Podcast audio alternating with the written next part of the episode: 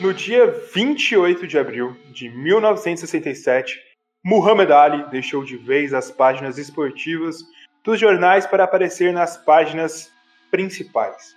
O campeão dos pesos pesados se recusava a participar da Guerra do Vietnã, enfrentava assim um grande banimento da carreira de atleta. O atleta, que anos antes havia trazido uma grande luz para a discussão do racismo e do islamismo, mudando seu nome de Cassius Clay para Muhammad Ali, sedimentava o que poderia ser o seu caminho para entrar para a história de vez. A decisão de Ali de trocar seu auge físico da carreira de atleta não mudaria apenas o destino dele e o esporte como um todo. Mudaria a história do conflito e seria um dos grandes marcos para a derrocada dos Estados Unidos na guerra perante a opinião pública do seu país. Por isso, nós do Finta Política começaremos aqui uma série de três episódios que trará todo o background de Muhammad Ali, e vai explicar como o campeão dos pesos pesados e maior boxeador de todos os tempos foi tão importante para essa mudança. E isso começa agora. You my enemy. My enemy is the white people, not Vietnams or Chinese or Japanese.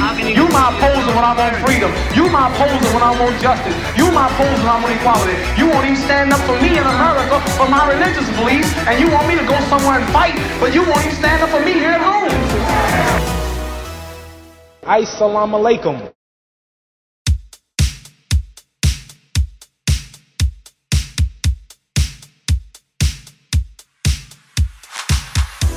Aqui sou eu, Heitor Facini, e tô junto com ele, Felipe Haguerrara. Tudo bom, Felipe? Opa, tudo bom, Heitor? Bom, a gente tá aqui para começar o nosso primeiro episódio dessa minissérie que vai tratar do Muhammad Ali e da Guerra do Vietnã. De como o Muhammad Ali, com o seu posicionamento político, como o Muhammad Ali com a sua história, como que ele conseguiu ser uma peça-chave num conflito de tamanha proporção, talvez conflito mais explícito durante a Guerra Fria, é, porque a Guerra Fria, como todo mundo sabe, foi uma guerra fria, que não teve confrontos diretos na maior parte do tempo. Talvez a Guerra do Vietnã foi aquele momento que demonstrou um embate maior entre os Estados Unidos e a União Soviética. E o Muhammad Ali foi uma das peças principais, principalmente para mudar a opinião pública dos Estados Unidos perante essa guerra, né, Felipe? Sim, sim, sim, com certeza. É, a gente tinha lá naquele momento um grande embate político, né, entre essas duas potências e chegou na, é, na verdade a gente, é, o, o, período dos anos 60 foi bem emblemático, né, por grandes acontecimentos e naturalmente uma das grandes faces, um dos grandes caras desse período foi o Muhammad Ali e ironicamente isso começou com ele sendo a grande face dos Estados Unidos com todo um discurso bem é, nacionalista, né? Exatamente. Bom, mas eu acho que acho que antes de tudo, eu tenho uma primeira pergunta para você, Felipe. Seria Muhammad Ali o maior atleta de todos os tempos? Olha, eu acho que a gente consegue colocar ele nesse espectro. Eu vou ser bem sincero em dizer que eu nunca ponderei tanto essa questão a ponto de. Até, até porque a gente muitas vezes coloca em, é, em evidência o nosso esporte preferido, né? Mas é, se tem uma coisa que a gente vem percebendo, e percebendo não, sempre existiu, mas que é, tá cada vez mais em evidência é o quanto o aspecto esportivo ele não define necessariamente o maior esportista de todos os tempos, né? Mas também a parte, toda a atuação dele, midiática, política, social, influencia para a gente ter uma narrativa sobre a relevância dele para a história. E uma coisa que a gente não pode dizer do Muhammad Ali é que fora dos rings ele foi gigante, né, Felipe? Fora dos rings ele foi gigante. Sim, sim, foi uma. Ele, ele era uma grande personagem por si só, pelo, pelo aspecto do show, mas ele foi muito mais do que isso, um impacto gigantesco em qualquer tipo de discussão que a gente possa entrar em méritos de tanto da política internacional dos Estados Unidos quanto dos, das próprias conquistas de direitos civis, né, nos anos 60. Mas para falar de Muhammad Ali, a gente tem que voltar um pouco no tempo, né, Felipe? Opa!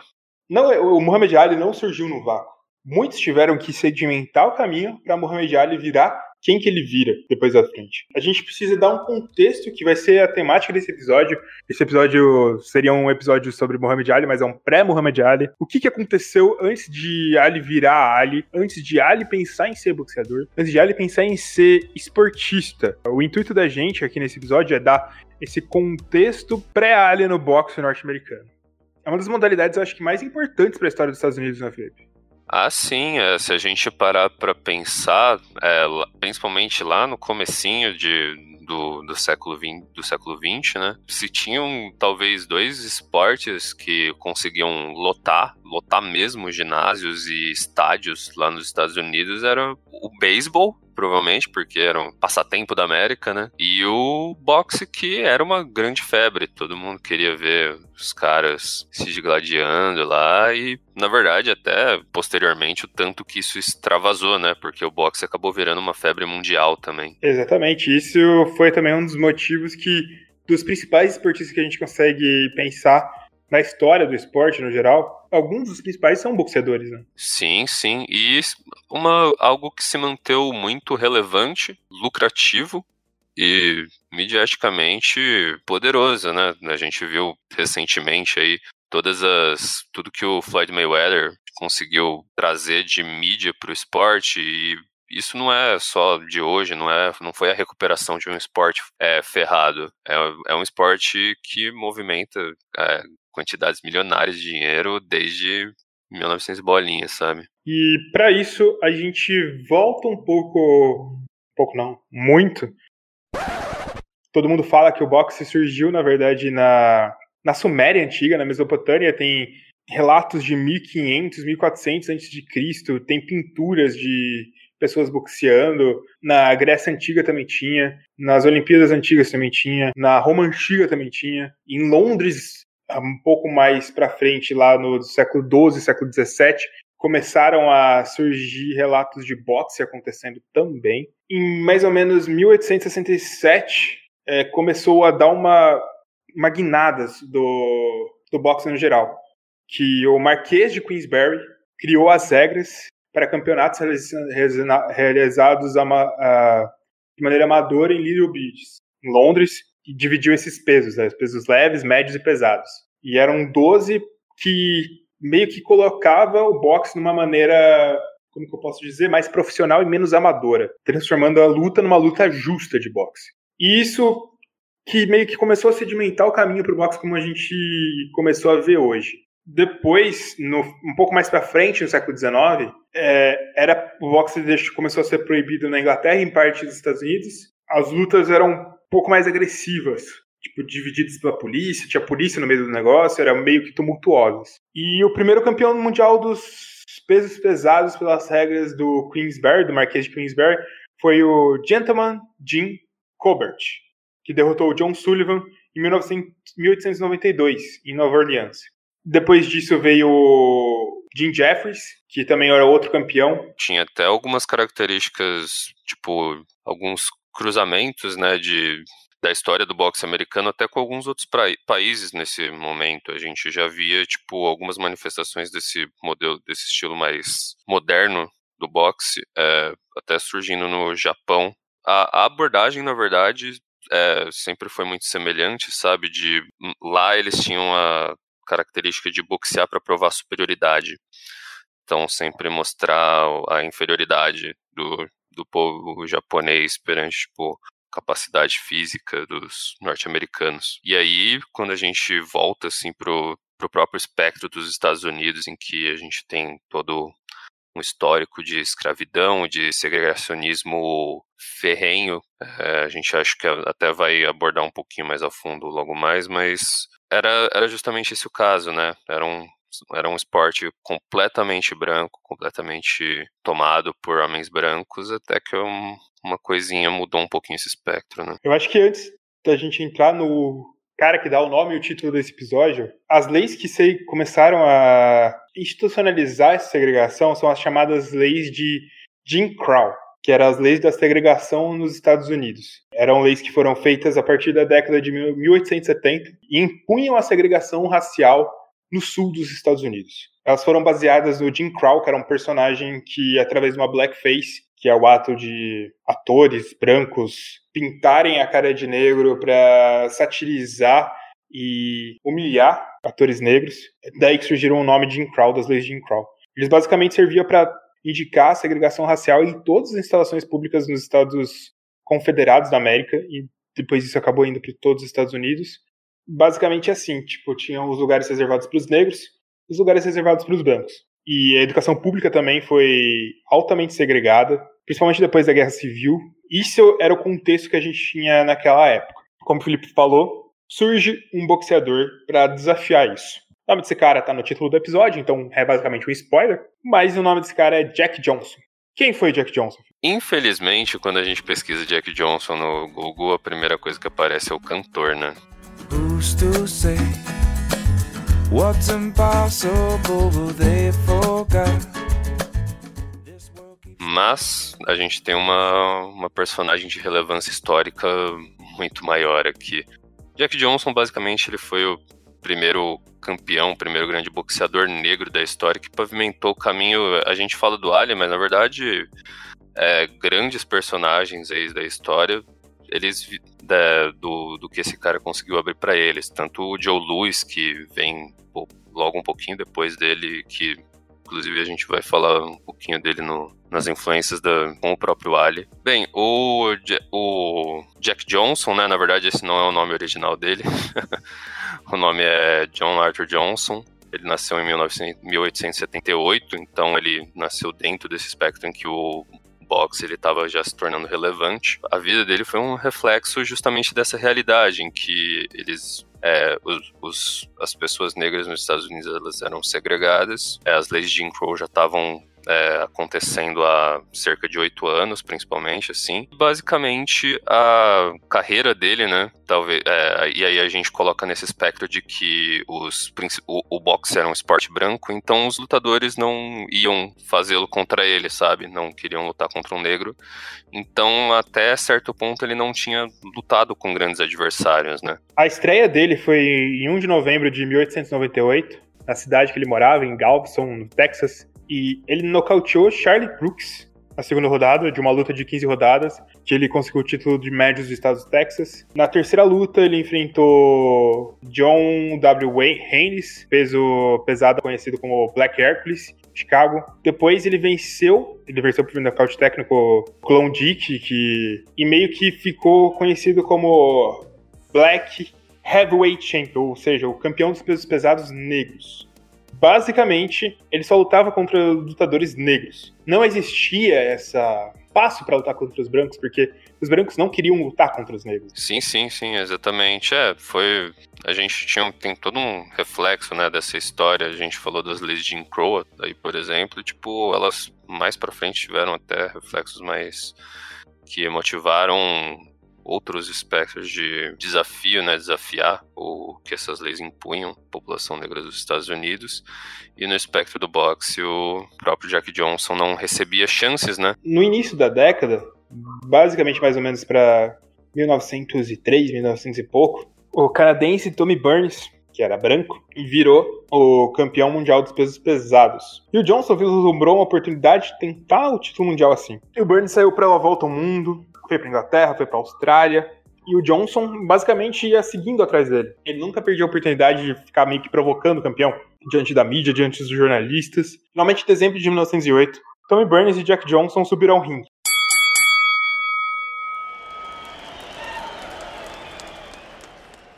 E foi naquela primeira disputa entre brancos e negros pelo título mundial dos pesos pesados. A luta foi realizada em Sydney, na Austrália, saiu mais de 20 mil pessoas e viu o Johnson prevalecer sobre o Burns. É, a filmagem da luta basicamente foi cortada quando todo mundo percebeu que o Johnson ia nocautear o Burns e a polícia interrompeu o combate no 14º assalto e o árbitro teve que declarar o Johnson como vencedor e o novo campeão mundial dos pesos pesados. Aí a história mudou um pouco de figura, né? Isso, isso. Agora finalmente, né, nasceu o primeiro campeão mundial dos pesos pesados. E aí a gente até fala do próprio noção do boxe, do quão importante é não só ser um campeão mundial, mas ser um campeão na categoria de pesos pesados, que era sempre foi basicamente o grande objetivo, né, o grande objeto de deslumbre das pessoas, porque era uma categoria em que a gente via basicamente caras enormes, musculosos, se movendo de maneira rápida e galante, tipo. Então, desde cedo, desde antes, essa já era uma categoria muito almejada, muito vislumbrada e então, basicamente, o Jack Johnson ele não estava só no topo da categoria dele, ele estava no topo do mundo do boxe. Exatamente. Tipo, isso foi, foi uma das coisas que mudaram, mudaram basicamente. Porque era um negro que virava principal atleta na principal modalidade esportiva do mundo, no momento que a segregação racial nos Estados Unidos estava, tipo, crescendo a, to a todo momento. Isso fez acontecer um outro movimento em sequência, né, Felipe? Se antes os lutadores brancos não queriam enfrentar lutadores negros, agora meio que virou questão de honra. Deles tentar provar que a raça branca era maior do que a raça preta, raça negra, e tentar meio que destronar o Jack Johnson. Isso, é, nasceu o, aquele movimento de Great White Hope, né? De que as grandes esperanças brancas que iam retomar a posição e, inclusive, com a volta, né? De personagens. Você citou o James Jeffries, que havia sido campeão lá no comecinho. Antes do James Jeffrey, ele enfrentou os boxeadores Philadelphia, Jack O'Brien, Tony Ross, Al Kaufman e também enfrentou o campeão dos pesos médios Stanley Ketchel. O Jack Johnson estava conseguindo vencer todo mundo. Ele parecia indestrutível. Ninguém pensava que o Jack Johnson ia vencer. Aí aconteceu uma coisa. É, não sei se as pessoas conhecem, mas um escritor Jack London é um dos autores de livros como Caninos Brancos, O Lobo do Mar, ele era o cronista também, ele era um jornalista. Ele não era nada próximo da comunidade negra dos Estados Unidos.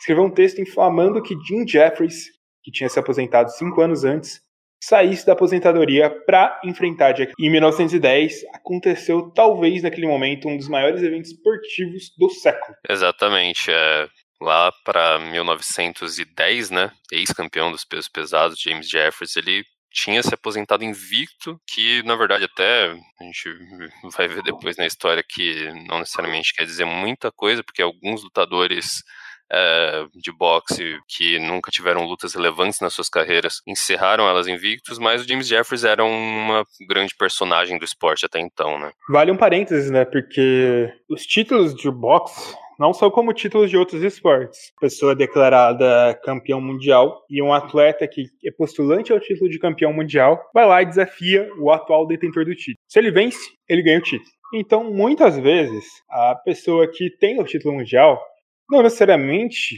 vai ser o boxeador mais talentoso do mundo. Significa que ele ganhou a última partida, a última luta contra um campeão mundial, né, Felipe? Isso, isso. E tem outras coisas, né? Por exemplo, a gente tem dentro do boxe, a gente tem aquele, o sistema que é dividido em diversas organizações, né? Cada uma com seu cinturão.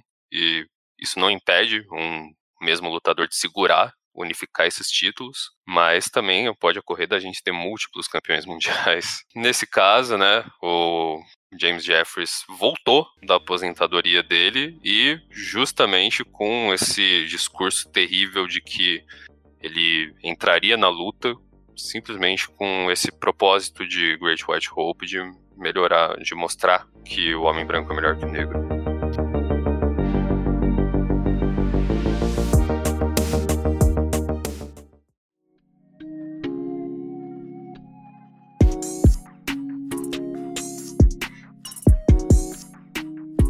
Assim, no dia 4 de julho de 1910, aconteceu em Reno, estado de Nevada, nos Estados Unidos, a chamada luta do século. Mais pra frente nessa série, a gente vai falar de outra luta do século, porque a cada momento sempre tem uma luta do século acontecendo, né? Essa foi a primeira luta do século, num século que tinha só 10 anos. Era para acontecer inicialmente no estado da Califórnia. O boxe, no geral, era uma modalidade meio ilegal em muita parte dos Estados Unidos, e teve muita pressão para não acontecer essa luta lá. Mas em 1910 aconteceu em Reno, Nevada, que decidiu capitalizar e aproveitou essa oportunidade. Foram 22 mil espectadores e rendendo naquela época uma bilheteria de 225 mil dólares. Já é bastante dinheiro hoje em dia, né, Felipe? Isso. Se a gente corrigir para inflação, esse valor fica muito maior é, para hoje. Eu consegui fazer o cálculo aqui dessa inflação corrigida de 1913, eram três anos depois dessa luta, 225 mil dólares seriam 5.886.482 dólares e 14 centavos. É, mostrando quanto que era lucrativo o boxe desde já, né? Exatamente. Bom, 4 de julho de 1910, a luta do século. E basicamente o que aconteceu é o que eu acho que vocês ouvindo isso já esperavam que acontecia. No 15 assalto da luta, queda da grande esperança branca acontecia. O Jeffers, que nunca havia sofrido uma queda antes na carreira, conseguiu se reerguer. De novo foi derrubado pelo Johnson. Multidão, majoritariamente branca, pediu o encerramento da luta a fim de fazer com que o Jeffers não for se não cauteado pelo Jack Johnson. E basicamente o que aconteceu com o Jack Johnson? Meio que silenciou todo mundo, silenciou os críticos, tentava desvalorizar seu título, Muita gente considerava o Tony Burns um falso campeão. E basicamente aconteceu uma das coisas que é comparados. Não aconteceu um evento de proporção racial tão grande nos Estados Unidos, da mesma forma que aconteceu nessa época até a morte de Martin Luther King Jr. Para comemorar a vitória, é, todos os é, se juntando também com os protestos, né, aconteceram é, carreatas e eventos em vários estados, vários estados é, norte-americanos. A gente até separou a lista dos, desses estados: Arkansas, Colorado, Georgia, Illinois, Missouri, Nebraska, New York, Ohio, Pensilvânia, Texas e no Distrito da Colômbia. Em Manhattan, é, no meio desses dos confrontos de protestos entre os antinegros, que a gente pode até falar de supremacistas brancos que a gente vê hoje em dia, e as comemorações sobre o título de Jack Johnson, a polícia de Manhattan né, perseguiu um dos rapazes negros que estavam na comemoração. Em Houston, teve um caso ainda mais visceral, né? Que é, um negro teve a garganta dilacerada. Então a gente teve esse grande embate, né? Tudo acontecendo no 4 de julho, né? É o dia que é comemorada a independência dos Estados Unidos. Foram basicamente muitos motins.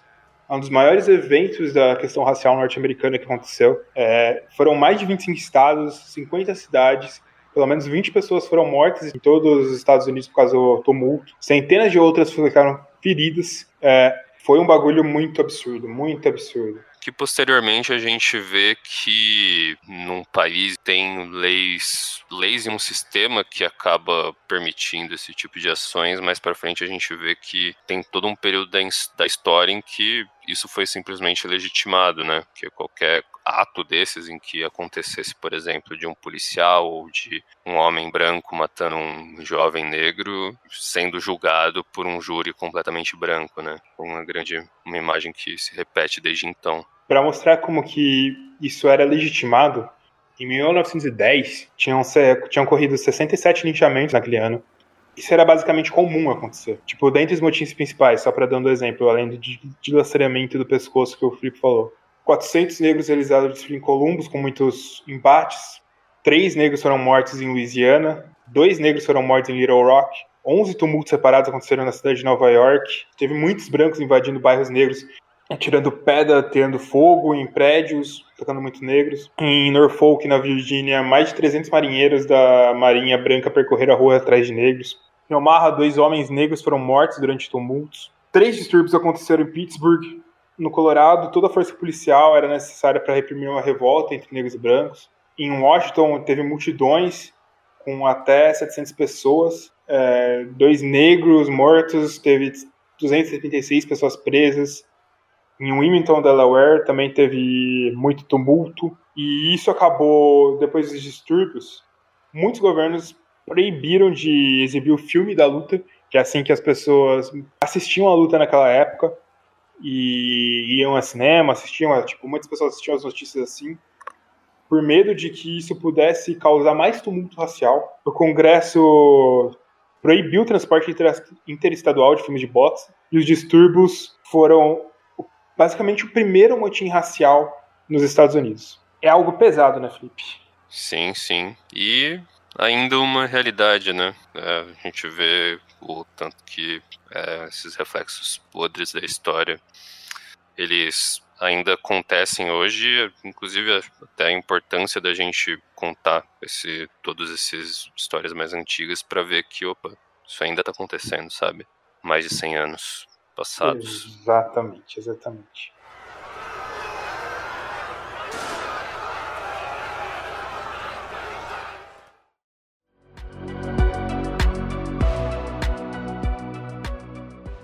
Depois que aconteceu essa luta, o Jack Johnson basicamente virou um grande bom vivant, né, Felipe?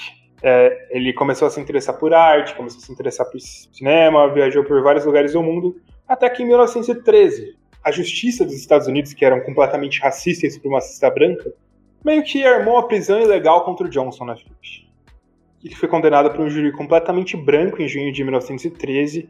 O que ele tinha sido condenado é porque ele estava transportando mulheres através de fronteiras estaduais para fins imorais, segundo a orientação da justiça.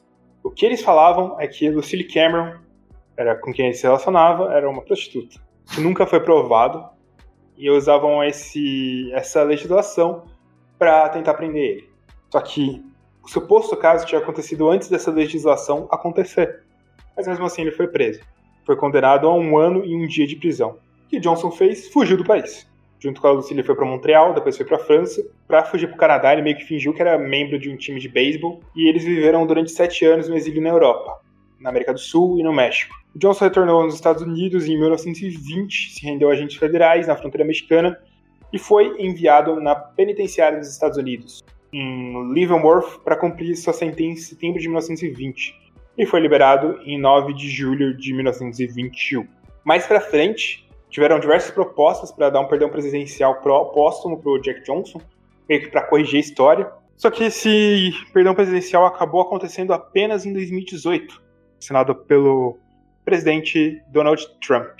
Johnson faleceu em 1946, com 68 anos, vítima de um acidente de carro, e em 1990, o Johnson fez parte da primeira seleção de boxeadores que entraram para a galeria do Hall da Fama do boxe. Esse foi o Jack Johnson. É importante notar também que nesse, nesse momento da história, o boxe ele era um negócio, algo muito rudimentar, né? As pessoas simplesmente trocavam socos é, num nível de vamos ver quem aguenta mais. E o Jack Johnson ele era um cara bem mais técnico, né? Ele se defendia, procurava um soco mais preciso, um counter, coisas mais até à frente do tempo. E isso fazia com que a população branca que não queria ver ele como campeão de jeito nenhum chamasse ele de covarde, que ele não, não lutava, não representava o espírito do esporte, do boxe, né? A gente acabou pulando isso um pouco, mas ele acabou perdendo esse título em 1915, né? Que era um período que ele já tinha sido já tinha sido condenado à prisão e acabou perdendo o título dele. Esse foi Jack Johnson. E podem ficar tranquilo que a partir do próximo episódio a gente vai entrar mais a fundo na história de Muhammad Ali, né, Felipe? E finalmente a gente vai conhecer aquele que foi talvez o maior esportista de todos os tempos, como a história dele acabou sendo ligada com Jack Johnson. Tudo que o Jack Johnson sementou foi um dos grandes nomes da história do esporte, fez o boxe ficar cada vez mais popular, permitiu a entrada de negros serem campeões, fez com que Muhammad Ali surgisse. E Muhammad Ali, mais para frente ainda, era meio que um seguidor dessa luta contra o racismo do Jack Johnson, né, Felipe? Com certeza, com certeza. É, se pavimentou, né?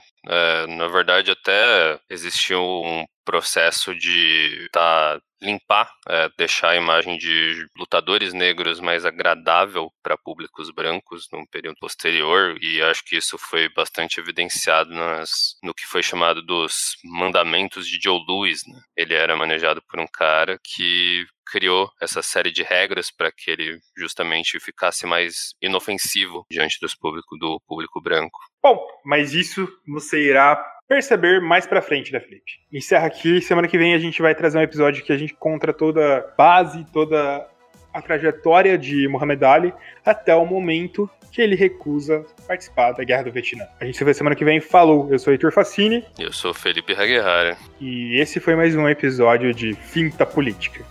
Valeu, galera. Nós. You my enemy. My enemy is the white people, not Viet Congs or Chinese or Japanese. You my opposer when I want freedom. You my opposer when I want justice. You my opposer when I want equality. You won't even stand up for me in America for my religious beliefs, and you want me to go somewhere and fight, but you won't even stand up for me here at home. Assalamu alaikum.